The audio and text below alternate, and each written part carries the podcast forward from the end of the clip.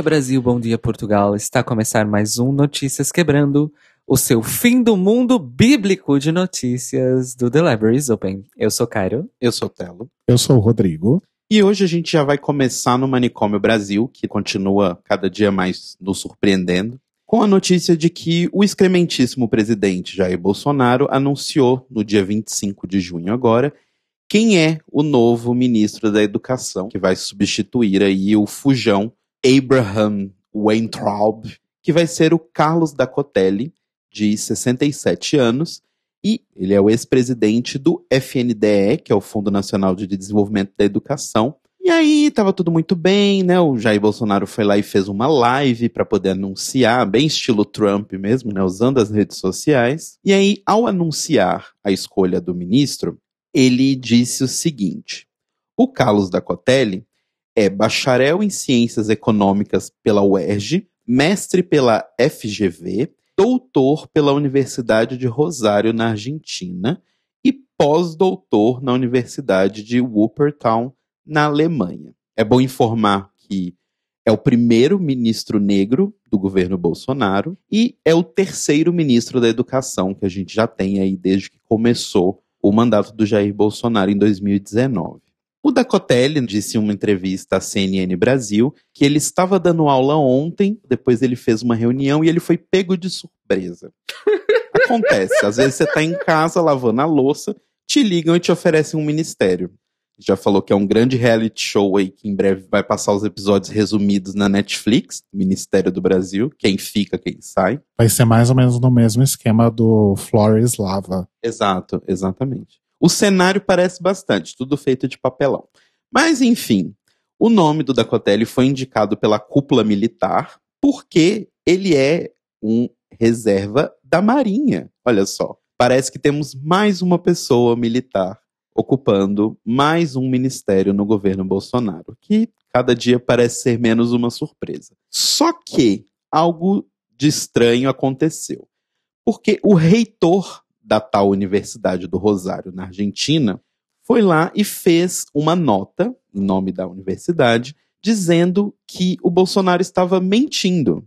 Quer dizer, ele não usou essas palavras, mas ele disse isso. De acordo com o Franco Bartolatti, que é o reitor da universidade, vou abrir aqui aspas para ele. Ele, no caso da Cotelli, cursou o doutorado, mas não finalizou, portanto, não completou os requisitos exigidos para obter a titulação de doutor na Universidade Nacional do Rosário. O reitor esclareceu ainda que a tese apresentada foi reprovada. Logo, ele não é doutor. O que traz aí algumas complicações. Eu não sei muito bem como funciona isso, mas como que ele é pós-doutor se ele não é doutor? Mas enfim, não entendo muito bem o sistema de educação. Até poucos anos atrás eu era tão ignorante que eu achava que era preciso você ser mestre para ser doutor e eu descobri que não. Você pode ser doutor direto. Além de fazer essa nota, o reitor da universidade foi lá e deu um RT com comentário no tweet da live do Jair Bolsonaro e falou: é mentira.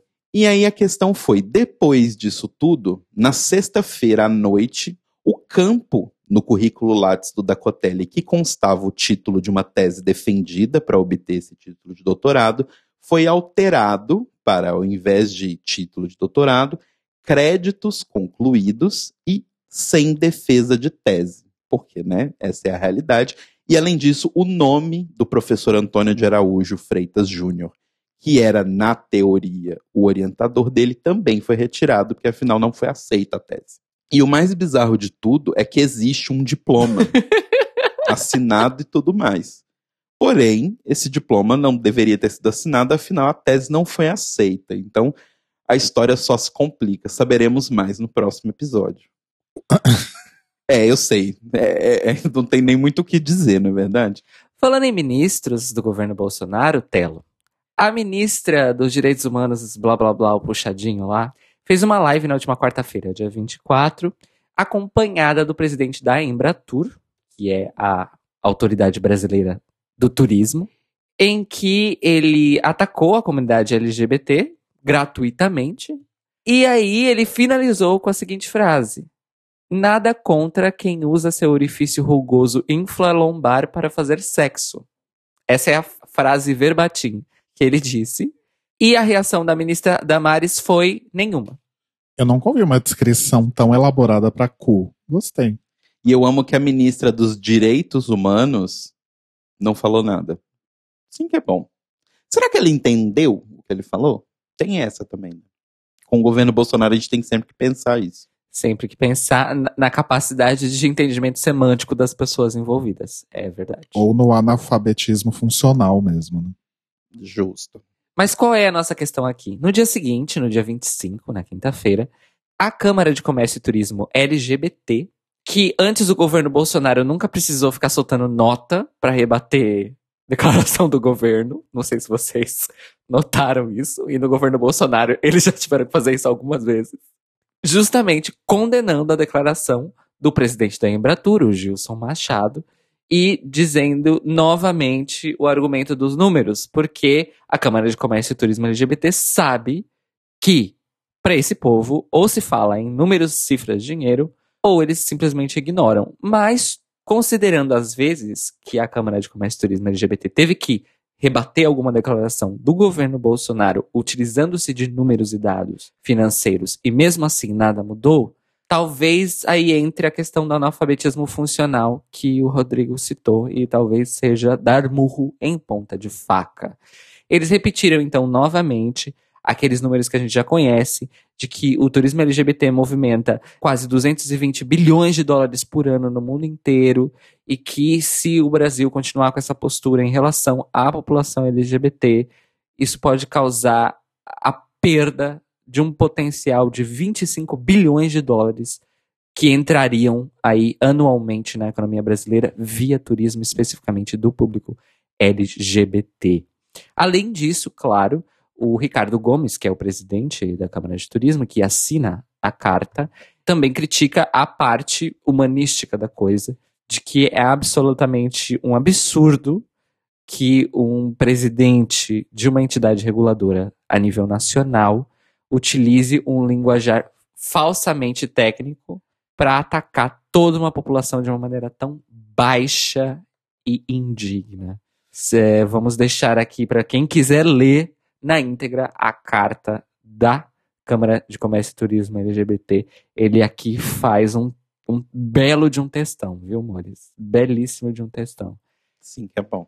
E falando em Brasil e turismo, na semana passada a União Europeia anunciou que, junto com a abertura interna de fronteiras total, a partir agora de 1 de julho, iam se levantar certas fronteiras externas do resto do mundo para com o bloco. No sentido que alguns países ao redor do mundo que estão numa situação pior em relação à pandemia do coronavírus vão sofrer restrições mais pesadas e possíveis impedimentos de entrar na União Europeia. Três desses países são os atuais líderes de mortes e infectados na pandemia. No caso, em ordem, Estados Unidos, Brasil e Rússia, Uh. Grande pódio do Corona. no qual o Brasil está lutando bravamente para conseguir o primeiro lugar dos Estados Unidos, não é mesmo, amores? Brasil, uma grande potência, finalmente. Brasil né? maior que tudo, não era um negócio assim? Acima de tudo, assim. Deutschland über alles. Tudo isso vai entrar em efeito a partir do dia 1 de julho, em que abrem-se as fronteiras internas aqui. Inclusive, eu e os meninos chegamos a conversar sobre isso, que a fronteira terrestre de Portugal com a Espanha vai ser ah, totalmente aberta a partir do dia 1 de julho também. Eu, pessoalmente, estou extremamente desconfiado com essa decisão, mas enfim. E também todas as outras fronteiras terrestres internas da União Europeia vão se abrir no dia 1 de julho. Parece cedo. Parece? Bicha, é cedo. É. Mas enfim, né? A mão invisível do mercado, que é pesada ela. O que acontece é o seguinte: tudo está sendo decidido pelo Parlamento Europeu e pela Câmara de Gestão de Crise da Pandemia, a Câmara Especial estabelecida dentro da União Europeia. E aí existe uma diferença de opinião dos representantes de alguns países. Então, por exemplo, Portugal e Grécia, que são países que têm uma boa parte da sua economia movimentada pelo turismo, são a favor de um relaxamento um pouco mais amplo, ou seja, de haverem restrições sim, mas não impedimentos.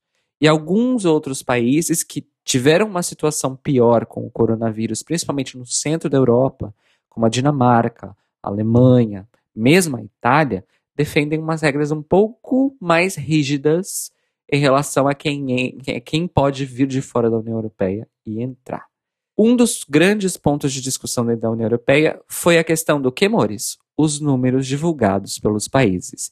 E é aí que o Brasil perdeu todos os argumentos. Segundo fontes, um dos fatores essenciais para o Brasil ter sido colocado na lista de países de alto risco, junto com os Estados Unidos e a Rússia, não é somente a questão do número de mortes, mas como o governo decidiu lidar com esses números. Nomeadamente, uma coisa que nós dissemos aqui na semana passada, retrasada, que o governo Bolsonaro deliberadamente decidiu que mandou os números às favas e não vai mais divulgar porra nenhuma. Basicamente isso. Voltaram atrás, mas ninguém sabe até onde essa volta atrás foi real, né? Então, mas só, só dessa decisão ter sido tomada em algum momento e colocada em prática, mesmo que por pouco tempo, já gera um nível de desconfiança justificada muito alto. Um dos países que também está aí meio que na berlinda nessa questão aqui da União Europeia é a China, porque vários governos europeus ainda não confiam nas informações fornecidas pelo governo chinês. Mas a China não está na mesma lista de alto risco é, que o Brasil, Estados Unidos e a Rússia, porque a China já está em plena recuperação do seu quadro da pandemia de coronavírus. Inclusive, foi um dos primeiros países do mundo a ter uma grande recuperação. Então, por exemplo, países que estão com a pandemia sob autocontrole, que no momento são só dois, a Nova Zelândia e a Coreia do Sul, estarão aí livres de restrições para entrar na União Europeia a partir de 1 de junho. Mas quem vem dos Estados Unidos, do Brasil, da Arábia Saudita e da Rússia só vão poder entrar na União Europeia em caso de comprovada necessidade. Muita atenção. Então é assim, não sei se tem alguém desse público que nos ouve, mas a, a classe média alta fujona brasileira hum, não vai poder entrar aqui não, amores. Beijos. Tudo isso vem ao encontro também de uma mudança que já estava decidida em relação à mudança de regras dos vistos automáticos de turismo na zona Schengen. Lembrando que a zona Schengen é um tratado separado da União Europeia, que inclui alguns países que não estão na União Europeia e não inclui alguns países que estão na União Europeia. Mas tudo isso vai acabar por convergir porque, a partir do dia 1 de janeiro de 2021, acaba o visto automático de turista para entrar na zona Schengen. Então, assim, gente, não está bem para a classe média alta brasileira neste momento fugir do Brasil. Vão ter que ficar aí.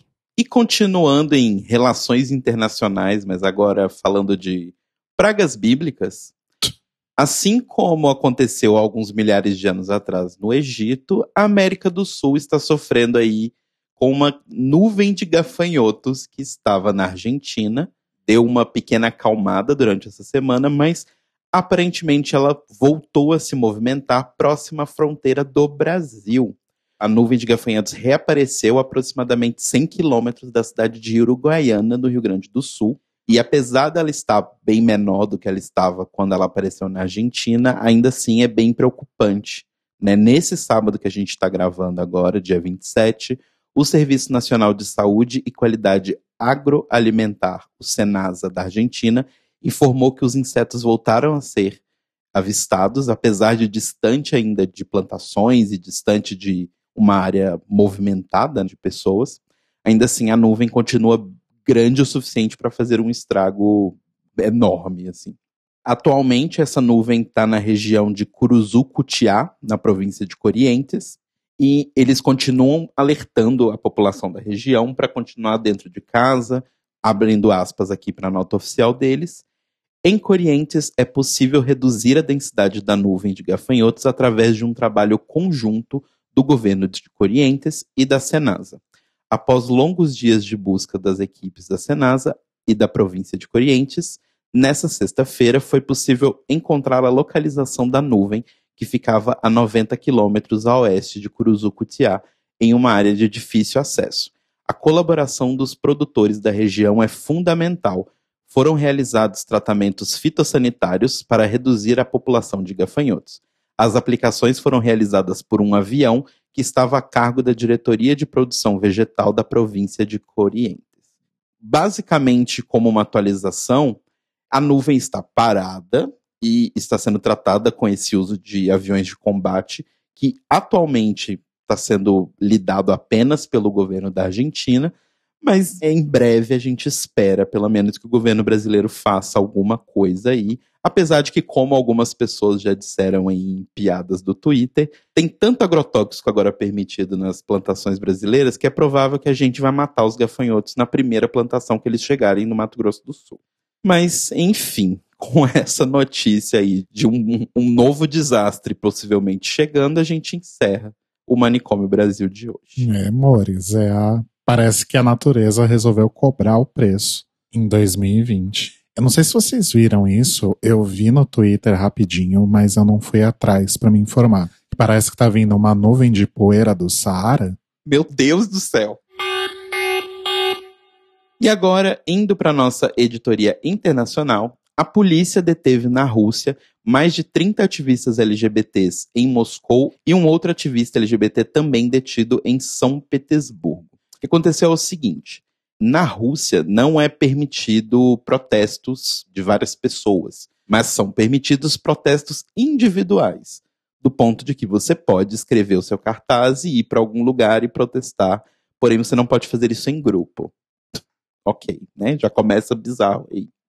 Tudo começou, na verdade, no começo do mês, quando a polícia do Extremo Oriente russo acusou a Julia Tetskova, que é uma ativista LGBT e feminista, de espalhar pornografia através das suas fotos no Facebook. Ela foi presa, detida, porque ela estava compartilhando essas fotos, que, assim, são fotos sensuais, vai, mas assim, Fotos que qualquer pessoa tem no Instagram e qualquer outra coisa normal.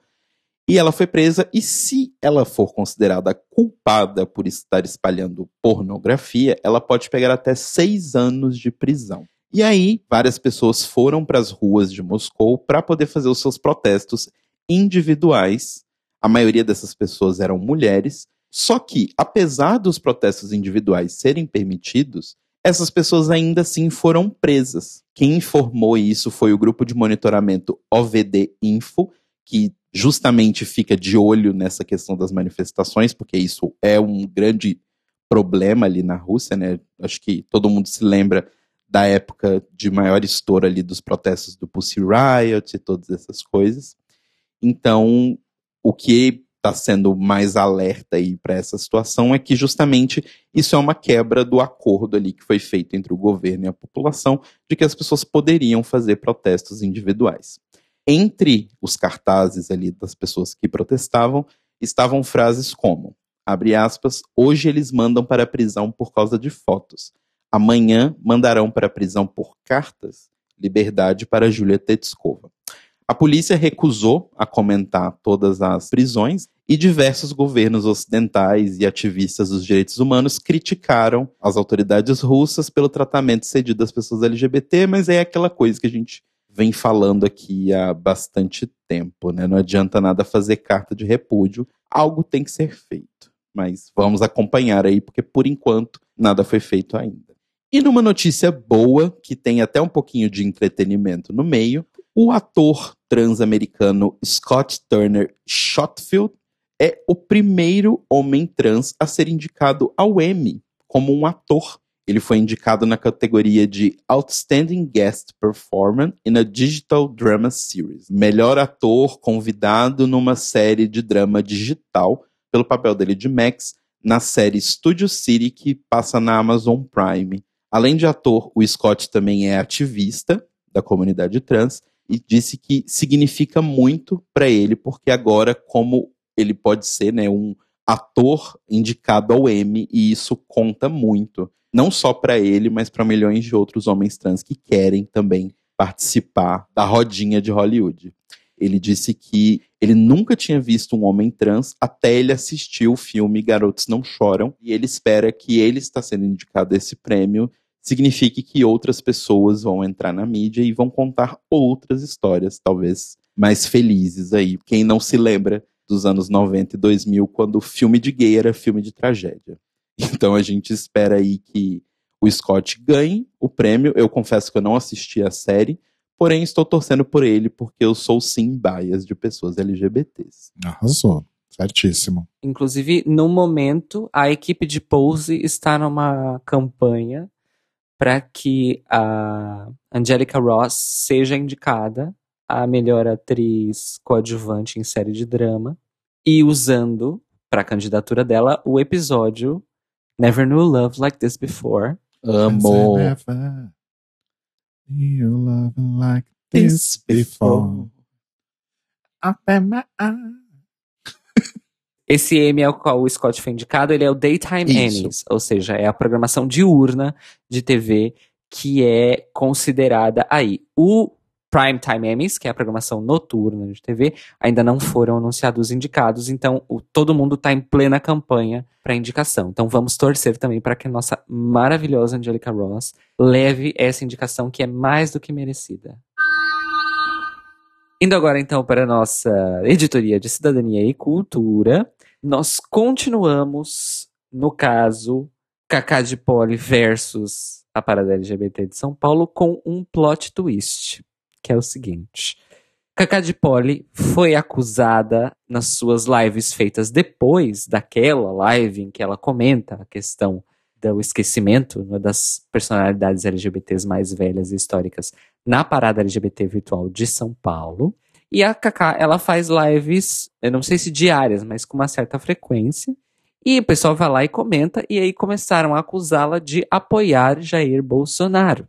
E então, Kaká de Poli publicou no seu site, na parte do seu blog pessoal, um texto esclarecendo a questão de Parada Virtual, Bolsonaro e Kaká de Poli, com o título Carta Aberta à Comunidade LGBTQIA+. Muito bem, existe um detalhe sobre isso. O texto já não está mais no ar no site da Cacá de Poli. Eu consegui acessar o texto para podermos fazer a pauta de hoje, graças ao cache do Google, que tinha ainda o texto na íntegra. Hacker. Hacer. É literalmente uma flechinha que tem no resultado do Google. Posso dar uma dica para quem quiser fazer isso também de uma outra forma? Usar um site chamado Wayback Machine, que permite que você veja versões anteriores de sites que já não estão no ar, mas que foram indexadas pelo Google em algum momento. Na verdade, não é assim que o Wayback Machine funciona. E como é? As páginas precisam ser submetidas ao Wayback Machine. Ele não faz pelo crawler do Google. Olha, tem certeza? Eu tenho certeza porque na época que o Neto Lucon anunciou o fim do site, eu comecei a submeter loucamente, página por página do site dele. Olha, Pro arrasou. Wayback Machine, mas eu não consegui terminar a tempo, porque é um puta de um trabalho. Mas enfim, isso é, isso é história para outro dia. Cacá de Poli, então, nesse seu texto, reitera várias questões que ela tratou na live e tudo mais. E ela lançou uma hashtag que é Cadê o meu convite? Respeita a minha história, etc e tal. E aí, quando chega na parte em que ela fala sobre as acusações de apoiar Bolsonaro, ela diz que não nega, votou no Bolsonaro, abre aspas, porque estava cansada, esperando e acreditando em mudanças. Mas quem me segue de fato e não veio ao mundo para plantar sementes ruins, sabe muito bem que há um bom tempo me arrependi do meu voto. Venho deixando isso bem claro em minhas redes sociais. Há de se ter muita hombridade para reconhecer um erro e muita sabedoria para mudar de opinião. Fecha aspas. Há algumas fontes, inclusive circulou na internet, de que na live no Facebook da Kaká, em que ela fala sobre esse texto, ela supostamente disse a frase de que política, futebol e tamanho de neca de bola não se discute e vamos encerrar o assunto. Eu não fui assistir a live para saber se ela falou isso, e uma das fontes que reproduziram essa frase não é muito confiável, então eu não vou considerar isso como verdade, tá, amores? Vou me atentar aqui ao texto que ela publicou, que é o que a gente pode comprovar nesse momento. Além disso, ela diz que o fato dela ter votado errado, e ela coloca errado entre aspas, não desmerece a luta dela, não desfaz a história dela e, principalmente, não é justificativa para que ela fosse ignorada durante a parada virtual, mesmo porque, se isso fosse justificativa, qual seria a justificativa para os outros 500 e tantos nomes que também foram esquecidos no evento da parada virtual de São Paulo? Eu vou confessar para vocês que não me surpreende ela ter votado no Bolsonaro, porque a Cacá de Poli é uma pessoa branca, riquíssima. Eu tô falando de classe média alta. Ela é literalmente uma pessoa que é herdeira. Então, assim, ela tem vários privilégios sociais e raciais que levaram ela a essa decisão, como tantas outras personalidades que estão aí sendo reveladas, entre aspas, como eleitores do Bolsonaro, né? E que todo mundo achava que eram pessoas esclarecidíssimas e referência e tudo mais, e votaram no Bolsonaro. Por outro lado, ela tá certa. O que ela fez pela comunidade LGBT, mesmo dentro de todos os seus privilégios, não pode ser apagado por esse erro. E o erro aqui é sem aspas, tá, Kaká? Desculpa te falar. Acho que eu vi muita gente compartilhando isso, né? E focando muito nisso que, que supostamente ela falou, que política, tamanho de neca e futebol não se discutem, etc. Inclusive, pessoas conhecidas nossas compartilhando isso. E também coloco essa questão, né? Essas pessoas realmente viram a live e comprovaram que ela falou isso, mas independentemente disso, vamos até supor que ela tenha falado, apesar do Cairo ter falado agora há pouco que acredita que não, mas vamos fazer um exercício supondo que ela falou. Cacá de Poli tem o quê? Uns 70 anos? Eu não sei, eu tava até pesquisando aqui a idade dela, mas eu não achei. E vocês sabem o quanto que eu já me posicionei em relação a essa coisa da idade. A idade não é necessariamente. Não é necessariamente, não. Não é, de fato, uma justificativa para qualquer coisa. Só que eu acho que a gente tem que entender contextos também. Quando você pega uma pessoa, por exemplo, como a Cacá ou a própria Silvete, para usar um, um exemplo de uma pessoa que esteve sempre em evidência na comunidade, porque acho que andava um pouco esquecida, essas pessoas que, que vieram aí há muito tempo, elas viveram contextos que nós não vivemos. Essas pessoas viveram, inclusive, um momento da nossa história que foi a ditadura militar, em que as pessoas não eram incentivadas a pensar ou ter senso crítico. E essas pessoas de mais idade acabam arrastando esse comportamento até hoje. E eu digo isso por exemplos muito próximos, como meu pai, por exemplo. Meu pai já é falecido. Se ele estivesse vivo, ele estaria com quase 80 anos. E meu pai era o tipo de cara que falava que o tempo da ditadura é que era bom. E eu ouvi e pensava, ai pai, então, eu acho que é muito exigido dessas pessoas que elas tenham o mesmo tipo de posicionamento e senso crítico que a gente tem, vindo de uma outra época e tendo um outro tipo de informação e analisando as coisas por outro prisma. Tá? Isso justifica a declaração dela, se é que ela fez? Não. Isso justifica que ela tenha votado no Bolsonaro? Menos ainda. Mas eu acho que é covarde você pegar esse tipo de declaração que a gente não sabe nem necessariamente qual foi o contexto, e usar para invisibilizar o discurso, para esvaziar o discurso que ela acabou de fazer aí há uma semana mais ou menos sobre essa questão da parada LGBT online. Então eu acho um pouco covarde essa atitude, uhum. sabe? E quando você olha, por exemplo, para uma Silvete Montilla, a gente critica ela horrores sempre que tem oportunidade, por causa dos discursos, por causa das piadas que ela faz nos shows há 30 anos, sempre as mesmas piadas, classistas e racistas, eventualmente, ainda que ela seja uma pessoa negra. Mas essas pessoas, elas vêm repetindo esse discurso há anos, de uma época em que isso era visto como ok, né, que não tinha ninguém que criticava ou que problematizava ou analisava isso de uma forma profunda. É nítido na live da Silvete que ela estava lendo a sigla LGBTQIA+, porque é algo que talvez não entre na cabeça dela, não sei, também não vou ficar criticando ou me aprofundando nesse ponto. Eu só acho que é realmente difícil você fazer esse tipo de julgamento sem entender o contexto e a vida das pessoas e principalmente usar isso como forma de esvaziar discursos que foram certeiros. Para mim, o maior erro dessa questão toda é misturar uma coisa com a outra, sabe? Tipo, a validade do que ela falou não muda pelo fato da validade política de quem ela é, sabe? É um lance que a gente falou, tipo, eu acho que eu falei isso há muitos programas atrás. Eu odeio o Fernando Holliday. Odeio. Mas ao mesmo tempo eu fico muito feliz do fato de que ele tá lá. É um homem negro, gay, que chegou onde ele chegou. Eu discordo em absolutamente todas as coisas que ele fala, mas eu gosto muito do fato de que ele existe. Eu discordo dela, mas não significa que né, ela não esteja certa no que ela falou. E você usar o fato de você não concordar com a pessoa num ponto para desvalidar uma outra coisa é meio ridículo, assim, sabe? Tipo, tipo eu acho que o, o que ela falou sobre o lance da parada não é menos importante agora porque ela votou no Bolsonaro, sabe? Exato. Uma coisa não, não deveria ter uma ligação com a outra. Que é justamente o que as pessoas estão tentando fazer. Tipo, ah, ela falou todo esse negócio da parada, mas, olha, votou no Bolsonaro e acha que falar de política, política é coisa que não se fala, enfim. Né, é uma tentativa de esvaziar, eu acho isso uhum. Covarde. E esse negócio do Fernando Holliday que você falou é o paradoxo Glória Maria. É horrível, mas, mas, ao, mesmo, mesmo tempo, tempo, é bom. E, gente, vamos aqui repetir uma coisa que nós já falamos no The Libraries Open, Notícias Quebrando. As pessoas são complexas, elas não são unidimensionais.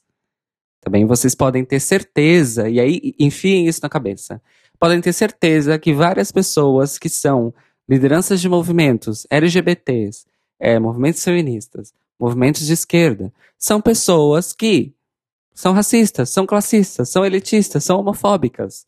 E nem por isso a história delas merece ser apagada por causa disso. A última pessoa que foi tirada aí do, do armário bolsonarista, entre muitas aspas, é a Lia Luft, que é uma das maiores autoras uh, de literatura do Brasil, ainda vivas, uma conhecidíssima também articulista, jornalista, e que declarou que está arrependida do seu voto em Bolsonaro.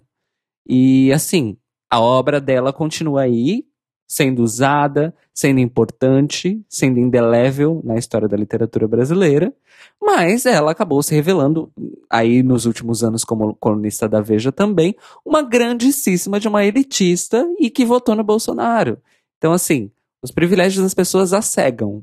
Elas podem ser aliadas em determinados setores das nossas vidas, mas essas partes também continuam existindo nelas. E elas agem. Às vezes elas erram e às vezes elas percebem o erro e às vezes elas se arrependem. Às vezes não. Quando não, quando isso não acontece, aí nós temos um grandíssimo problema. Eu vi um tweet esses dias, era em inglês, eu acho que estava se referindo, não, não cita ninguém, mas eu imagino por contexto, que estava se referindo a J.K. Rowling, mas é uma pessoa falando, a gente precisa urgentemente, enquanto sociedade, aprender a não idealizar pessoas. Pessoas erram, pessoas fazem merda, de diferentes tamanhos e de diferentes formas. Mas assim, curta a obra, sabe? Aproveite a obra que foi feita para aquela pessoa, extraia o que tem de bom daquela obra para você, use aquela obra historicamente para poder te levar para frente ou para te levar para onde você acha que é importante você ir, mas não, não idealize as pessoas. As pessoas erram, as pessoas fazem merda. Alguns momentos elas fazem coisas legais, em outros momentos elas fazem merda, sabe? Tipo, a gente precisa, na verdade, é parar de achar que a pessoa precisa ser o ícone cristal lapidado do universo. Ninguém é. Sim. Se você cavucar, ninguém é. E até pela gente, né? No começo do The Library is Open, a gente achava a RuPaul o máximo. A Raja, nossa, a Raja é uma drag que maravilha. Não, tô brincando. Não, mas, mas... nem isso. É, eu acho que assim, as pessoas mudam, sabe? A, a gente precisa entender que, um, ninguém é perfeito. E dois, as pessoas mudam. Se as pessoas não mudassem, seria bizarro, na verdade, sabe? Eu, eu realmente, se eu te conheci e dez anos depois você é exatamente a mesma pessoa, é, seria assustador, sabe? Sim. E tem um outro ponto também que eu não consigo entender, que é a coisa do Bolsominion arrependido. Porque as pessoas falam, ai, nossa, essa aí é Bolsominion arrependido. Vômito. Ué, tu preferia que ela não caísse na real e continuasse defendendo o voto dela no Bolsonaro? Eu prefiro que ela se arrependa. E como disse o, o Felipe Cato na conversa que a gente teve no Data Music, a gente tem que estar tá aqui com a pele linda e hidratada para receber essas pessoas quando elas caírem na real, porque a queda vai ser feia. Uhum. Sabe? Já está sendo. Né? O problema real seria se ela falasse votei sim e votaria de novo. Aí sim nós teríamos um problema. um problema gigantesco. É o lance do 880 que a gente sempre fala, né? Tipo assim, quando, quando as pessoas falam do tipo, ah, é, perdoar ou aceitar, etc., as pessoas botaram. Tipo, gente, você não precisa, um, botar a pessoa na fogueira, ou dois, abraçar ela e levar ela no colo e nas costas. Você pode simplesmente virar e falou, pois é, avisei. Agora chega aí. Tipo, as pessoas precisam entender que não são só extremos, sabe? Do tipo assim, você não precisa ser melhor amigo de um bolsominion arrependido. Mas assim, se você não espera que existam bolsominions arrependidos, vai ser realmente difícil que mude alguma coisa. E outra coisa uh, que também deve ser levada em consideração, vocês não podem tentar, tentar tratar pessoas que estão vivas na nossa convivência como se elas fossem vultos históricos. Uma coisa é derrubar estátuas de escravagistas que são eh, considerados heróis por uma história contada por pessoas brancas, europeias, etc. Essas pessoas não estão mais vivas, a história delas precisa ser recontada e essas estátuas têm que ser derrubadas. Outra coisa, a gente está falando de um ser humano que está aqui agora, com o qual existe diálogo, existe vida, existe história presente, próxima, que a própria pessoa pode contar. Então, eu, eu, vejo que isso, as pessoas estão começando a misturar um pouco as coisas nesse sentido. De achar que o que vale para a estátua vale para quem está aqui do nosso lado respirando e conversando com a gente. Isso é, outra questão que as pessoas também estão se confundindo um pouco. Então, assim, só da Kaká ter admitido, e pelo visto ela fala sobre isso, não é a primeira vez que ela fala sobre isso, de estar arrependida e de agora estar lutando contra o, o governo Bolsonaro, meus amores, isso abre uma possibilidade que pessoas das suas famílias, vocês que estão escutando a gente, das pessoas da sua própria família não existe essa possibilidade. Eu tenho uma parente que não existe a possibilidade do diálogo com ela. E ela é minha familiar, ela é minha parente. Então, assim, parem para ter uma perspectiva das coisas e analisar as coisas uh, como elas são, diferente do 880, como o, o Telo disse. E assim, tem pessoas que merecem o que o Felipe Cato disse, da pele bonita para a gente receber essas pessoas de volta do nosso lado e dar a mão para elas. E tem pessoas que não merecem mesmo, gente. Só que assim, para poder cada um tomar a sua decisão com quem quer conviver e com quem não quer, não dá para ser preto no branco. A nossa bandeira é um espectro de cores, não esqueçamos. Né? É uma simbologia meio fraca, eu entendo. Mas isso vale. Não, mas lacrou. Não, mas eu acho super lacrou. válido. As pessoas precisam entender que são. Existem pessoas diferentes, sabe? Do tipo. Eu acho que a gente fica muito mais fraco quando a gente conta uma história só. Tem a ver com aquela notícia que a gente falou também do, do ator, do M e tal, que é assim, só era muito ruim terem filmes LGBTs que contavam histórias trágicas, porque só tinha história trágica. Se você tem muitos filmes, não tem problema que alguns sejam de história trágica, sabe? Eu acho que, tipo, o problema é quando a gente começa a ser uma nota só. Então, do tipo, vai ter pessoas LGBTs que vão militar pela militância LGBT, mas nos outros espectros de militância e de luta, elas vão pensar diferente. E isso a gente só ganha enquanto o movimento LGBT todo, sabe? Porque não adianta a gente fechar o clubinho e falar, não, tem que ser assim, assim, assim, assim, assim, assim, e aí pode. E não vai funcionar. Mas enfim. E só para fechar esse assunto, aproveitaram esse bonde aí da Kaká para ressuscitar uma história que já havia sido desmentida, que é Ai, a Silvete curtiu postagem do Bolsonaro no Instagram. Gente, isso foi desmentido em 2018 por A mais B. Parem de ser idiotas. Por favor. Tá? Ainda neste assunto, agora vamos falar de coisa boa. Salete Campari, que faz parte aí também do time das lendárias, com a Kaká, com a Silvete, com a Bia, resolveu então fazer uma parada virtual, vamos dizer assim, dela própria, que aconteceu ontem, dia 28, no dia do orgulho LGBT, numa live do YouTube, no canal da Salete Campari, e que durou aí aproximadamente 4 horas, das 6 da tarde mais ou menos às 10 da noite. Está arquivada, quem quiser assistir, vá lá. E que contou com a participação da Thalia Bombinha, da Paulette Pink, da Divina Núbia, da Jimmy Kier, da Lisa Bombom, da Dani Coach e da Márcia Pantera. Isso informações que temos confirmadas aqui no sábado, tá, amores? É possível sim que haja participação de mais artistas. Vamos descobrir, assim como vocês, no domingo e na segunda-feira. Mas então, fica a dica, se quem aí não viu a live, vá lá, veja, prestigie. E quem não conhece esses nomes que eu falei aqui, são todas veteranas, todas importantes, todas históricas. Vão lá aproveitar essa oportunidade para conhecê-las e para conhecer o trabalho delas, que é muito, muito importante. Vamos agora para o boletim Greg Reyes, os seu drops de notícias sobre o RuPaul Drag Race correlatos, hoje com uma pitadinha de TV Fama. Na semana passada, logo na segunda-feira, nós tivemos aí novas informações sobre o reality Nasce uma Rainha, que a gente tinha falado aí há algum tempo, acho que faz coisa de mês já, ou meses, que a Gloria Groove havia confirmado que seria a apresentadora de um programa relacionado aí à arte drag na Netflix, chamado Nasce uma Rainha.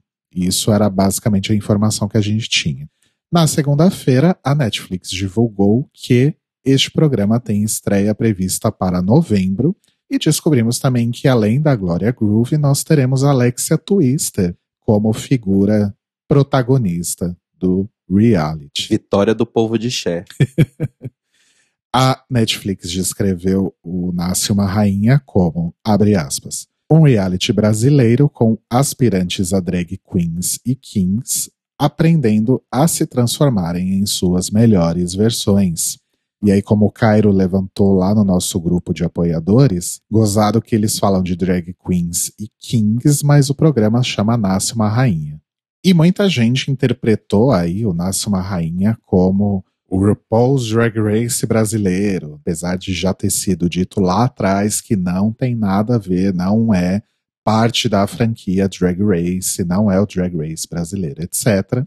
Mas algumas pessoas estavam especulando que o formato seria igual e não será. A ideia desse reality é uma coisa que se aproxima um pouco mais do Queer Eye, na verdade.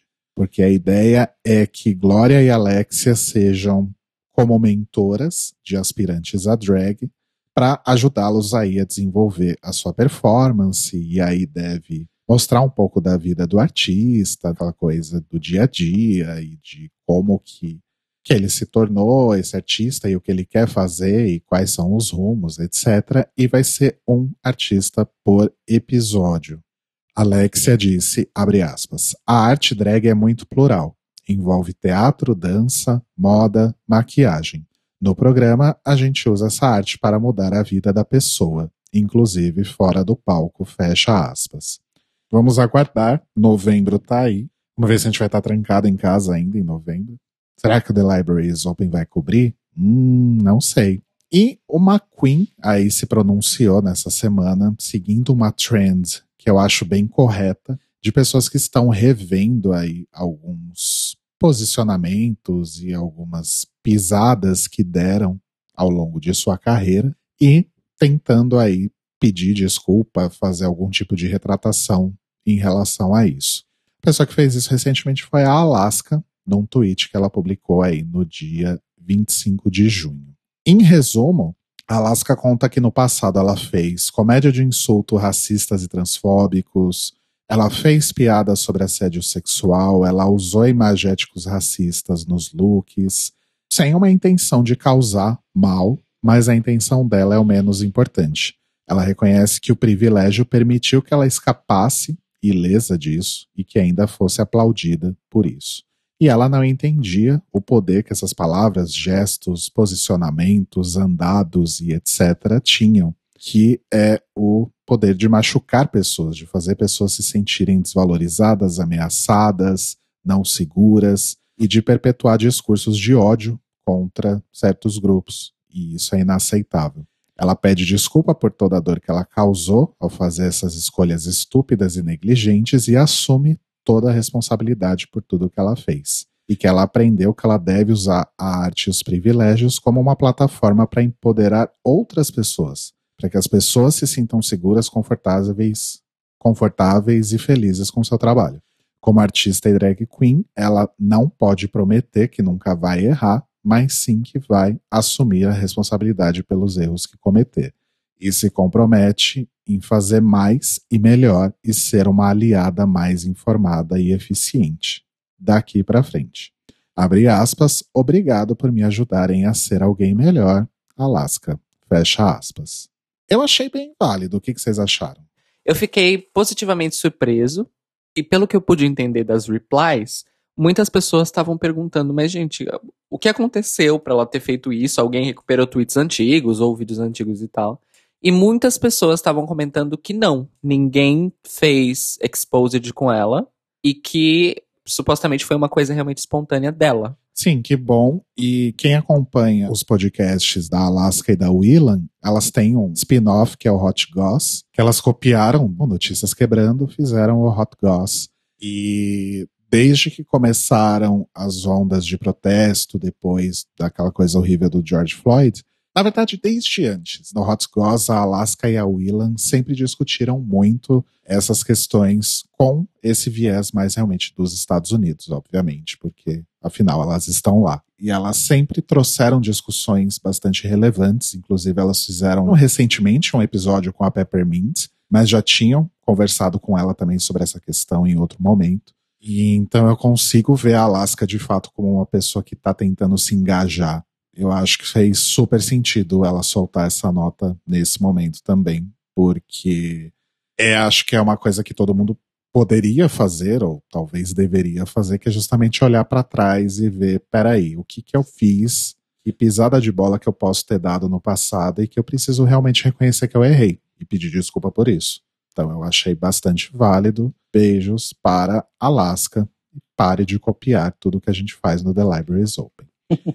Falando em pessoas que fazem merda, nessa última sexta-feira, dia 26, viralizou aí um tweet do Ivan Ross Katz. Vocês conhecem o Ivan Ross Katz? Quem ele é? Não faço a menor ideia.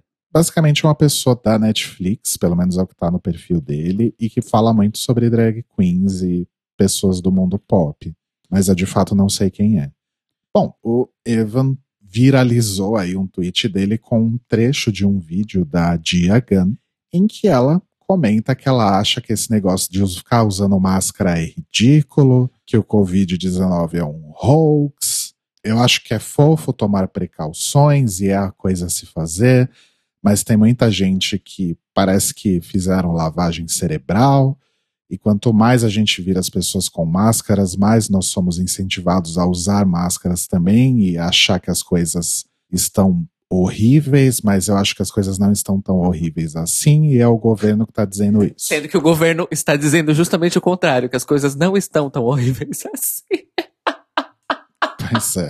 O fato é que duas horas depois, a Diagan postou um outro vídeo marcando o Ivan Ross Katz. Mas vamos só lembrar aqui que, obviamente, o tweet do Ivan Ross Katz viralizou horrores e ninguém viu o vídeo da Dia, ok? Porque até esse momento, 24 horas depois, ela continua sendo massacrada. Só que, enfim, a resposta da Dia, eu não sei. Eu vou falar aqui e vocês me dizem o que vocês acham, tá? A Dia fala: Pois é, gente, vocês me pegaram. E assim, é hora de eu fazer o que eu estou dizendo que as pessoas deveriam fazer e melhorar. Então, os casos realmente estão aumentando, inclusive aqui na região da Califórnia. Não tem justificativa, não tem desculpa. É hora da gente colocar nossas máscaras de volta, sim. E muito obrigado e parabéns a todos que não tiraram as suas máscaras. Obrigado por me fazerem ver isso. E quando vocês voltarem a usar máscaras, apoiem a comunidade trans, e aí ela levanta uma máscara com a bandeira trans. Apoiem designers que estão dependendo disso para sobreviver, e aí ela segura uma máscara que tem um, uma marca de um designer, que eu não, não faço ideia o que seja. Ou sejam criativos, e aí ela mostra uma máscara toda cheia de uns, umas pedraria, enfim. A vida é muito curta e precisamos nos proteger. Obrigado por me educarem, corrigirem e me informarem. Obrigado, amo vocês e se protejam. Só que esse vídeo aparentemente ninguém viu e Diagan continua sendo passada um rolo compressor em cima, até esse momento em que estamos gravando, pelo menos. O que, que vocês acham da retificação dela? Eu vou falar aqui uma coisa, espero que eu não seja mal compreendido. Mas assim, eu acho que no fim das contas foi só pra fazer um buzz. Porque, tipo, fiz um vídeo e duas horas depois, sabe, soltei outro e. e é, é tudo muito rápido, eu acho. E para mim foi para criar um buzz. Se foi para criar um buzz para favorecer a comunidade LGBT, ok, acho válido, mas assim, e, e, eu faço da Dakota as minhas palavras, assim. A Dia nunca foi conhecida por ser exatamente uma pessoa smart, não só no sentido de inteligência escolar, mas assim, inteligência num todo. Então, não me surpreende, mas enfim. Entendo. É, ela já deu outras no passado que não não tem por que a gente ficar trazendo à tona. Eu prefiro trazer à tona que ela foi uma das pessoas mais importantes na vocalização de mostrar para todo mundo o quanto o RuPaul's Drag Race menospreza e despreza e invisibiliza as pessoas trans. Exato. É o lance que a gente falou da Kaká, né? Tipo, a Dia continua sendo uma pessoa mega importante para a comunidade, principalmente a comunidade trans, ainda que ela fale merda vez ou outra. E uma coisa não muda a outra. Agora, essa coisa que ela fala das máscaras é uma coisa que a gente vê muito aqui no Brasil. Máscara no queixo. Como é que era aquele tweet? Máscara no queixo é o novo alguma coisa. Ai, era tão bom, eu esqueci. Era tão bom que eu esqueci, inclusive, né? Talvez não fosse tão bom. E aí eu vejo, por exemplo, tem umas pessoas que, que eu sigo no Instagram que moram nos Estados Unidos e eu vejo as pessoas na praia e festas e reuniões, muito do que a gente vê aqui no Brasil.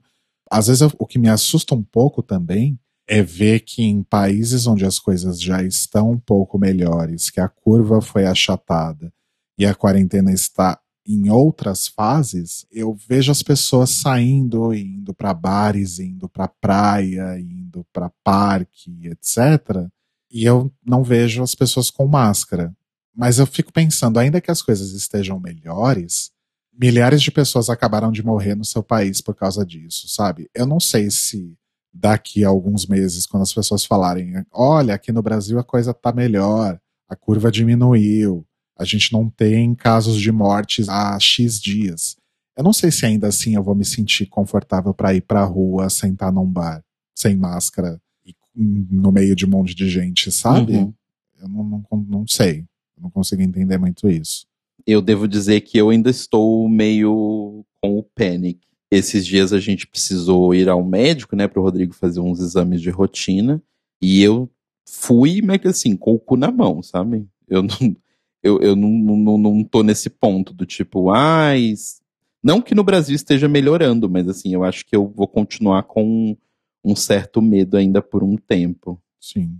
Só um detalhe, eu Precisei que o Telo fosse comigo em dois exames, porque os dois exames exigiam acompanhante, só que para nenhum dos dois havia qualquer necessidade dele estar lá, de fato. Então, expus meu marido ao risco à toa. E, e para terminar, a gente vai para o momento TV Fama, que é para contar que Pablo Vitar deixou de seguir RuPaul no Instagram. Nossa, que coisa. Né? Compreendo né? a Pablo, não julgo. Pois é. O problema é que as pessoas estão transformando isso num enorme buzz, inclusive trazendo à tona um fato que rolou no final do ano que eu não sabia, que algumas pessoas andavam aí comparando o Pablo a RuPaul, citando a arroba das duas e tal, e RuPaul estava bloqueando as pessoas que faziam isso.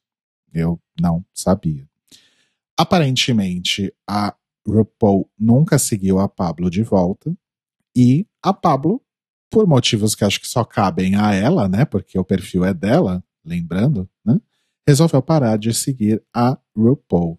E aí as pessoas começaram a transformar isso no grande evento da semana e a Pablo maravilhosa foi lá e disse: Parem de rivalizar as coisas, isso é feio pra carai. O fato de seguir ou não não tira o respeito que eu tenho pela Mother Rue. Se eu sou drag queen hoje, foi porque o programa dela me mostrou que era possível. Eu amo e respeito e espero um dia conhecê-la. Então a gente encerra o Greg Reyes com o recado da Pablo, né, gente? Parem de criar uma rivalidade que às vezes nem existe e que está só na cabeça de vocês e parem de incentivar qualquer tipo de animosidade entre as pessoas. É isso.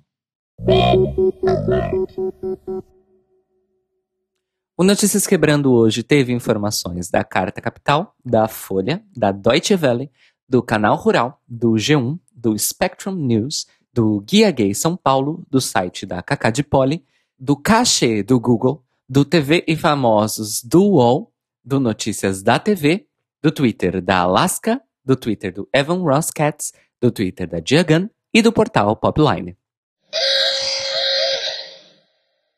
Eu posso começar com as indicações, já que ontem, ontem já que semana passada não fiz nenhuma?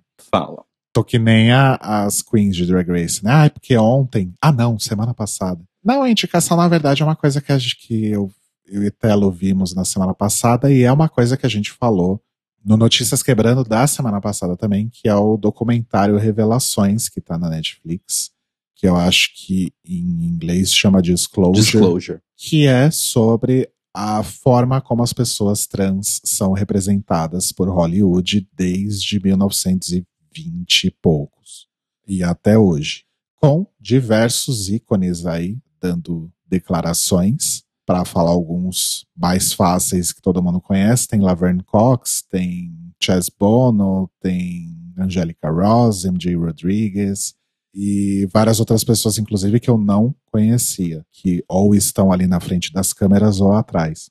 E é chocante porque tem muita coisa que eu não sabia, tem alguns detalhes sobre o filme Meninos Não Choram que eu não sabia, que eu não vou falar aqui porque às vezes vocês também não sabem e não viram o documentário ainda. E tem um, algumas intersecções muito interessantes que fazem essa ligação entre a transfobia e o racismo dentro aí do cinema.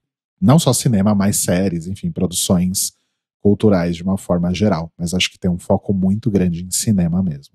É muito foda. É realmente uma grande aula, assim. Eu assisti pensando, caralho, quanta coisa que eu achei que eu sabia e eu não uhum. sei. Então, super, super, super, super, super vale a pena. Por favor, assistam agora se vocês não viram ainda. Que geralmente eu dou indicação de coisa que todo mundo já viu, mas talvez, como acabou de estrear na Netflix, talvez algumas pessoas não tenham visto. Então corram, vão ver agora. A minha indicação é muito simples. Assistam a série de What We Do in the Shadows. Acabou de acabar a segunda temporada. Foi absolutamente genial. Foi ainda melhor do que a primeira. E olha que a primeira é uma temporada muito, muito foda. E é basicamente isso, amores. Eu ainda não assisti o documentário, estou com muita vontade de assistir o documentário. Outro filme da Netflix que saiu essa semana que eu também não assisti é o filme do Eurovision. Mas esse eu vou esperar um pouco mais para assistir. É isso, amores. Eu tenho basicamente assistido séries de 20 minutos, porque é o que tá dando tempo ultimamente. Mas a partir de quarta-feira vou começar a ver filmes aí quase que diariamente, porque fazem meses que eu não assisto um filme, vocês acreditam? Meses. Sim, acreditamos. Te entendo. Ai, mas é isso, amores. What We Do in the Shadows é comédia de vampiros e é genial. E se vocês não assistiram o filme que deu origem à série, assistam também, porque é absolutamente genial, genial, genial. Taika Waititi e Jermaine Clement, eu amo vocês. Beijos.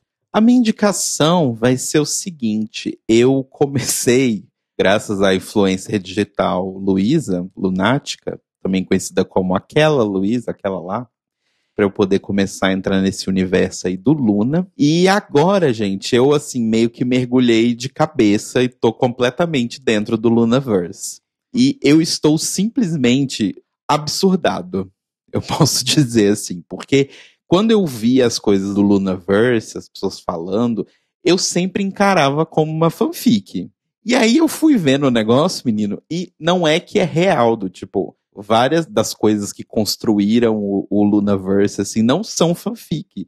São realmente coisas que a empresa lá que criou o projeto, a Blockberry Creative, e eu tô bem, bem chocado o quão ambicioso o projeto foi e de certa forma realmente é bem, bem interessante assim. Então eu tô me dedicando bastante tempo a conhecer o Lunaverse e eu recomendo que vocês reconheçam também porque é bem divertido. Eu já falei que as músicas são bem, bem legais do Luna no geral. Eu acho que eles fazem uma coisa legal que é não ter um estilo muito definido para a banda, para o Luna como um todo, mas tem vários estilos diferentes dentro do grupo. Assim. Então é um tipo de construção interessante que a gente não vê muito no K-pop no geral, onde as bandas costumam ter bem um estilinho próprio, assim, cada uma para atender uma demanda de mercado e tal. E o Luna ele é meio que, obviamente, também é para atender uma demanda de mercado, mas é uma demanda de mercado bem ampla.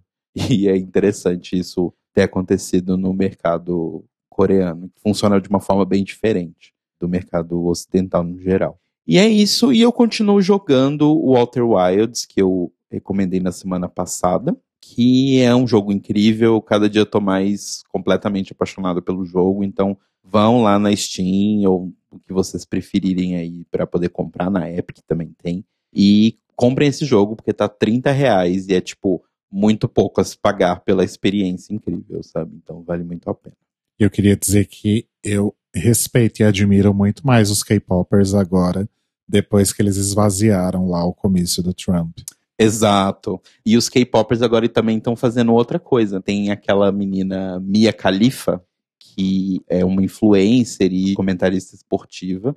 E ela estava contando a história dela um dia desses aí, porque aparentemente quando ela chegou, não quando ela chegou nos Estados Unidos, na verdade quando ela estava crescendo, ela tinha vários problemas de autoconfiança com o corpo dela, porque ela era mais gorda quando ela era mais jovem, blá, blá, blá aquela história toda. E aí quando ela estava mais assim na flor, entre 200 trilhões de aspas do corpo, ela foi convidada por uma produtora pornô para fazer filmes pornô e ela falou, tipo, ah, preciso da grana, estão me achando bonita, vou lá. E aí ela fez, mas se arrependeu, não fez mais nada. E atualmente, como ela virou uma pessoa super famosa, a produtora pornô voltou a postar os vídeos dela. Começaram a postar no Pornhub, né? Esses sites grandes, assim, de pornografia. E ela tava muito puta. E aí, como um dia, num, numa live, ou sei lá, num comentário de Twitter, alguma coisa, ela falou um dia que ela gostava muito do GOT7. Ela postou um dia um GIF do menino do GOT7, que é uma banda de K-pop. E aí falaram: Ah, você conhece? Ela falou: Ah, sim, gosto, já ouvi algumas músicas, eu acho bem legal, acho bem gostosinho e tal, sempre escuto, blá blá blá. E aí agora, depois que ela falou isso, que a produtora tá correndo atrás dela e fazendo isso, os stans de K-pop estão indo nos vídeos do Pornhub e denunciando todos os vídeos que a produtora posta dela, porque ela já falou que não quer que os vídeos sejam postados. Então é isso, gente. O K-pop une nações em torno de coisas boas. Arrasou. E o Notícias Quebrando está disponível toda segunda pela manhã no nosso site, thelibrariesopen.com.br, no nosso canal no YouTube, youtube.com barra The Libraries Open Podcast. Você pode assinar o feed para ouvir aí no seu agregador de podcasts preferido ou ouvir também lá no Spotify. E se você quiser mandar um e-mail para a gente fazendo as suas apostas de qual é a próxima maldição bíblica que vai atingir o Brasil, manda um e-mail para contato@thelibrariesopen.com.br ou entra no nosso site thelibrariesopen.com.br ou no nosso YouTube, youtube.com barra Podcast e deixe seu comentário no post deste episódio. Lembrando que no Instagram e no Twitter nós somos o Tlio Podcast, segue a gente lá. E você pode ajudar a gente financeiramente por apoia.se barra The Libraries Open. Como se a gente não precisasse de nenhuma outra praga bíblica além da bancada evangélica. Né? Esse foi um dos melhores trocadilhos que você já fez em toda a sua vida, Rodrigo. Eu quero te dar um beijo na boca, porque é genial, real, oficial. Ai, quero, vem. Você só fala isso porque eu não tô aí.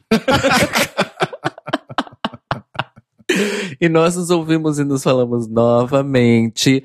Hoje, mais tarde, a partir das nove da noite, horário de Brasília, e uma da manhã da terça-feira, horário de Lisboa, ao vivo em youtube.com.br The Library is Open Podcast, para mais um episódio do The Library is Open, para comentar mais um episódio de RuPaul's Drag Race All Stars 5. Então estejam conosco. Inclusive, falando de brigas montadas, né? Esse episódio tá cheinho. Eu não saberia porque eu ainda não vi. Então, beijos e bom dia. Eita. Beijo. Beijos, amores. Até daqui a pouco.